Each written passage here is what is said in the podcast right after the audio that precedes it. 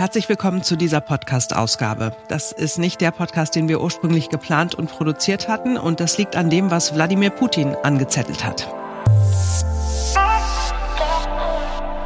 Dieser neue Tag beginnt für die Menschen in Europa, aber noch viel mehr für die Menschen in der Ukraine mit Sorgen. Stehen wir vor einem Krieg in Europa? Wir schauen auf die Reaktionen, die es in der Nacht und heute früh gegeben hat. Ich bin Marc Schubert. Und ich bin Simone Panteleit. Heute ist Dienstag, der 22. Februar 2022. Jetzt beginnt ein neuer Tag. Die Rede, die Wladimir Putin aufgezeichnet hat und dann ausstrahlen ließ, hat die ganze Welt beschäftigt und mitgenommen. Wir hören vielleicht noch einmal die, die wichtigsten Passagen. Also wir haben das natürlich zusammengefasst, also nur so die Kernpunkte. Putin spricht unter anderem davon, dass die Ukraine unbedingt Atomwaffen wolle und das sei eine Bedrohung für Russland. Und wenn die Ukraine Massenvernichtungswaffen haben wird, dann verändert sich die Situation in der Welt. Wir können dieser Bedrohung nicht ohne, ohne Reaktion bleiben. Und die westlichen Partner, die werden das unterstützen, um unser Land weiterhin zu bedrohen. Und wir sehen, wie militärisch äh, Ukraine unterstützt wird. Allein USA hat Milliarden Dollar ins Land geschickt und die Spezialisten geschult. In den letzten Monaten äh, gibt es einen unaufhaltbaren Fluss der Waffen aus den USA in die Ukraine. USA und NATO, sie erobern die Ukraine wie ein Theater für militärische Handlungen. Das hat antirussische Ausrichtung. Putin ist auch auf die Sanktionsdrohung des Westens eingegangen. Er hat sie eigentlich auf seine Art vom Tisch gewischt, hat gesagt, all das sei eh nur dazu da, um Russland zu schwächen. Es gibt ja offene NATO-Politik. Äh, mit uns wird noch mal verhandelt und uns werden Sanktionen nochmal äh, mit Sanktionen gedroht. Ich denke, die Sanktionen, die werden sowieso eingeführt und Vorwände für Sanktionsanschläge werden immer gefunden oder fabriziert, unabhängig davon, wie die Situation in der Ukraine ist. Ziel, es gibt nur ein Ziel, russische Entwicklung zu verhindern. Das wurde immer gesagt, so wie es früher gemacht war. Warum? Ohne auch, auch ohne Vorwände, weil es uns gibt, weil wir unsere nationalen Interessen, unsere Werte und unsere Souveränität nicht aufgeben. Ja, und dann sagt er die entscheidenden Sätze, es gebe keine Wahl, als die beiden angeblichen Republiken aufzunehmen. Sie werden keine andere Lösung wahrnehmen wollen als militärische Lösung. Und deswegen finde ich notwendig, lang, lang notwendige äh, Entscheidung zu treffen, dass man diese Republiken, äh, Donetsker Republik und Lugansker Republik anerkennt. Ich möchte national äh, Parlament darum bitten, das anzuerkennen. Diese Dokumente werden vorbereitet und in nächster Zeit unterschrieben. Und diejenigen, die die Macht ergriffen haben und erhalten in Kiew, verlangen wir, dass die Kampfhandlungen unterbleiben. Und wenn sie das nicht tun, dann wird das Blutergießen auf deren Gewissen sein.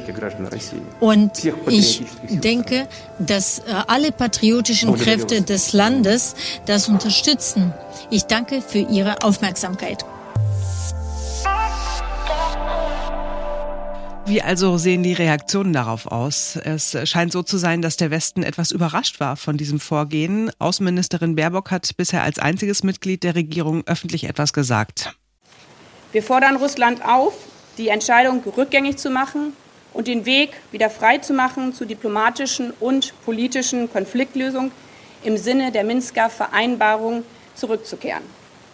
Wir erneuern überdies unsere dringende Aufforderung an Russland, die militärische Drohkulisse an der Grenze der Ukraine abzubauen. Das Wort Sanktionen ist nicht mit einem Wort erwähnt worden. Baerbock hat noch erklärt, wir werden auf diesen Völkerrechtsbruch reagieren, Dazu stimmen wir uns mit unseren Partnern ab. Wir erinnern uns ja, in den vergangenen Wochen hatte man Sanktionen angekündigt, härteste Sanktionen für den Fall, dass Putin in die Ukraine vordringt. Und jetzt dann diese Anerkennung der beiden Republiken in Anführungsstrichen äh, ist ähm, irgendwie nicht besprochen worden, offensichtlich. Vielleicht hinter den Kulissen, aber nicht in der Öffentlichkeit. Also wie ist das jetzt zu bewerten, wenn Putin, wie, äh, wie ja Meldungen in der Nacht äh, suggeriert haben, tatsächlich Panzer in diese Republiken vor, also in diese von ihm eh schon besetzten Regionen rollen lässt. Es gibt auch aus anderen Staaten bisher nicht die klare Ansage, dass diese härtesten Sanktionen nun kommen. Hier ist ein Überblick über das, was sich bisher getan hat. Bundeskanzler Olaf Scholz, US-Präsident Joe Biden und Frankreichs Präsident Emmanuel Macron haben sich am Abend zusammengeschaltet. Nach diesem Dreier-Telefonat gab es wieder die Formulierung, es werde scharf verurteilt. Dieser Schritt werde nicht unbeantwortet bleiben. Wie die Antwort ausfällt, ist nicht klar. EU-Kommissionspräsidentin Ursula von der Leyen und EU-Ratspräsident Charles Michel haben auf Twitter geschrieben, die Union wird mit Sanktionen gegen diejenigen reagieren, die in diesem rechtswidrigen Vorgehen beteiligt sind. Also hier kann man was herauslesen. Ne? Diejenigen, die beteiligt sind. Das klingt also nicht nach harten Sanktionen, sondern nach ganz einzelnen gezielten äh, Sanktionen. Der britische Premierminister Boris Johnson hat Putins Entscheidung als eklatante Verletzung der Souveränität und Integrität der Ukraine gebrandmarkt. Er sprach von äußerst schlechten Nachrichten für die Situation in der Ukraine. Johnson dürfte am Dienstag, also heute, ein bedeutsames Sanktionspaket vorstellen bedeutsames Sanktionspaket. Auch da ist nicht wieder klar gesagt worden, jetzt kommt es mhm. zu den härtesten Sanktionen. Gucken wir nach Paris. Auch dort gab es natürlich die scharfe Verurteilung. Es war allerdings ähm, sehr interessant, wie es formuliert worden ist. Der russische Präsident befinde sich in einer Art des ideologischen Abdriftens, heißt es aus dem Élysée-Palast, und habe eine Rede gehalten, die starre und paranoide Überlegungen vermischt habe. Putin habe eine sehr klare Entscheidung getroffen, seine Verpflichtungen zu brechen. Er habe das Wort nicht gehalten, das er Macron gegeben habe. Und dann äh, äh, gucken wir äh, in die USA. Da hat US-Außenminister Anthony Blinken äh, gesagt, die Anerkennung der sogenannten Volksrepubliken durch den Kreml als unabhängig verlangt nach einer schnellen und harten Antwort, also hier kommt das Wort harte Antwort da wieder vor. Wir werden in Abstimmung mit unseren Partnern angemessene Schritte unternehmen. US-Präsident Biden hat in der Nacht Wirtschaftssanktionen verhängt, allerdings nur gegen die beiden Separatistenregionen. Das ist eher symbolisch zu verstehen als erste Reaktion, da ja so gut wie kein westliches Unternehmen zum Beispiel da überhaupt noch Geld investiert. Also offiziell ist nichts klar. Es wird ganz offensichtlich noch abgestimmt hinter den Kulissen. Es ist aber ganz gut vielleicht zu hören, was die sagen, die ganz eng mit dem Weißen Haus in Verbindung stehen. In der Nacht hat Jerry Connolly, Demokrat und Mitglied des Auswärtigen Ausschusses des Repräsentantenhauses, harte Sanktionen gefordert in einem Interview mit CNN. Er sagt also klar und deutlich, uh, dies ist keine friedenserhaltende Option und wir sollten auch das Wort nicht verwenden, um Putin nicht auch noch indirekt zu unterstützen. Dann fragt Wolf Blitzer bei CNN Connolly, was müssen wir denn als nächstes tun? Und er sagt, es gibt drei unmittelbare Dinge, die die Vereinigten Staaten als Reaktion jetzt tun sollen.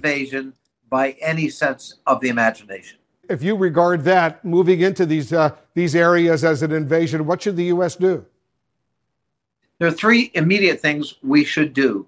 We should impose some of the most consequential sanctions ever contemplated by an alliance like ours. Uh, Erstens, wir sollten einige der konsequentesten Sanktionen verhängen, die je von einem Bündnis wie dem unsrigen erwogen worden sind und die die russische Wirtschaft in praktisch jedem kritischen Sektor lahmlegen werden. Secondly, Zweitens, unsere NATO-Grenzen müssen wir verstärken, um Putin unmissverständlich klarzumachen, dass wir bereit sind, die NATO-Mitglieder vor jedem Übergriff Russlands zu schützen. we need to help the Ukrainians defend themselves. And that means providing und drittens, wir müssen den Ukrainern helfen, sich selbst zu verteidigen. Und das bedeutet, dass wir ihnen militärische Ausrüstung, Ausbildung und Ähnliches zur Verfügung stellen, um ihnen zu helfen, ihr eigenes Territorium gegen die Russen zu verteidigen.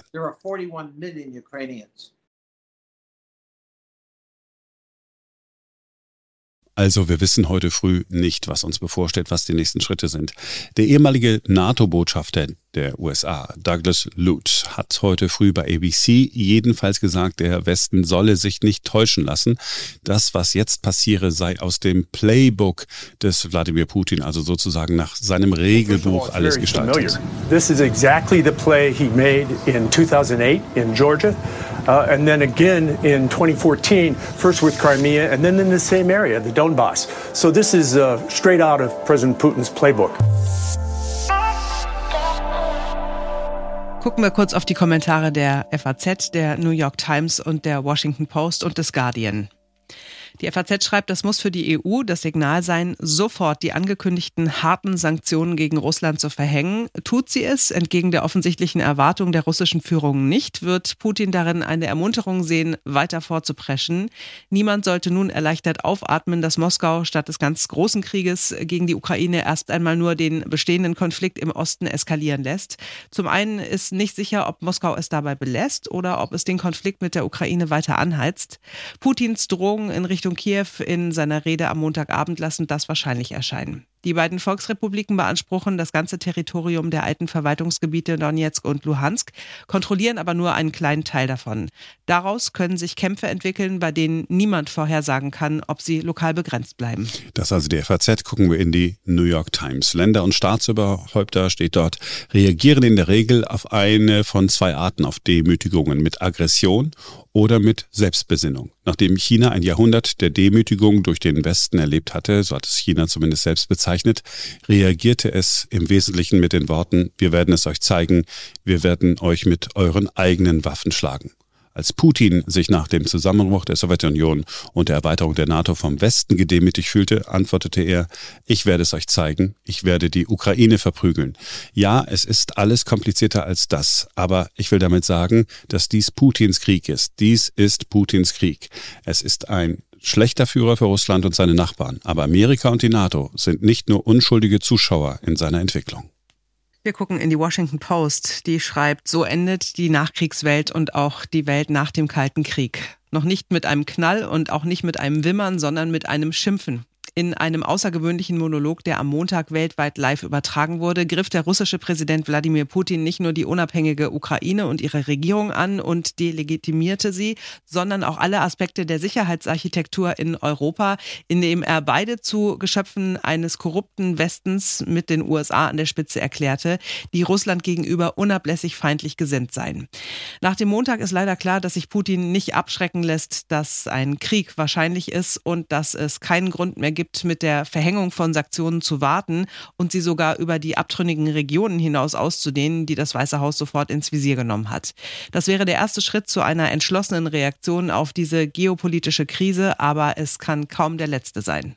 Kommen wir zurück nach Europa und gucken uns den Guardian aus Großbritannien an. Dort steht, Putins absurdes, wütendes Spektakel wird ein Wendepunkt in seiner langen Regentschaft sein. Die Anerkennungsentscheidung beantwortet einige Fragen, doch andere bleiben offen. Es besteht die Möglichkeit, dass Putin die beiden Republiken einfach so anerkennt, wie sie sind.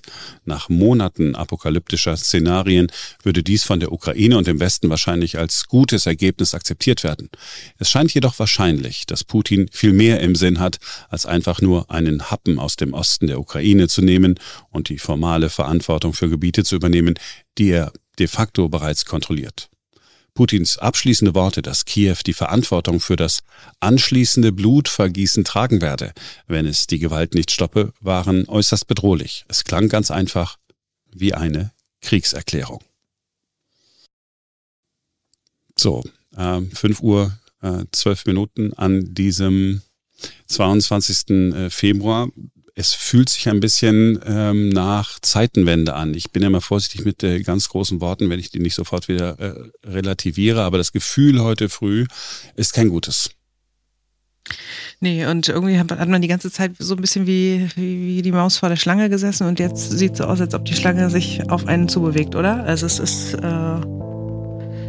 ah, es fühlt sich gar nicht gut an. Ähm, wir wissen zumindest, dass wir uns den Tag über mit äh, all diesen Ereignissen die es schon gegeben hat und die dann noch kommen werden, äh, beschäftigen müssen. Wir wünschen euch einen äh, schönen Tag trotz allem. Wir sind morgen wieder für euch da an einem weiteren neuen Tag.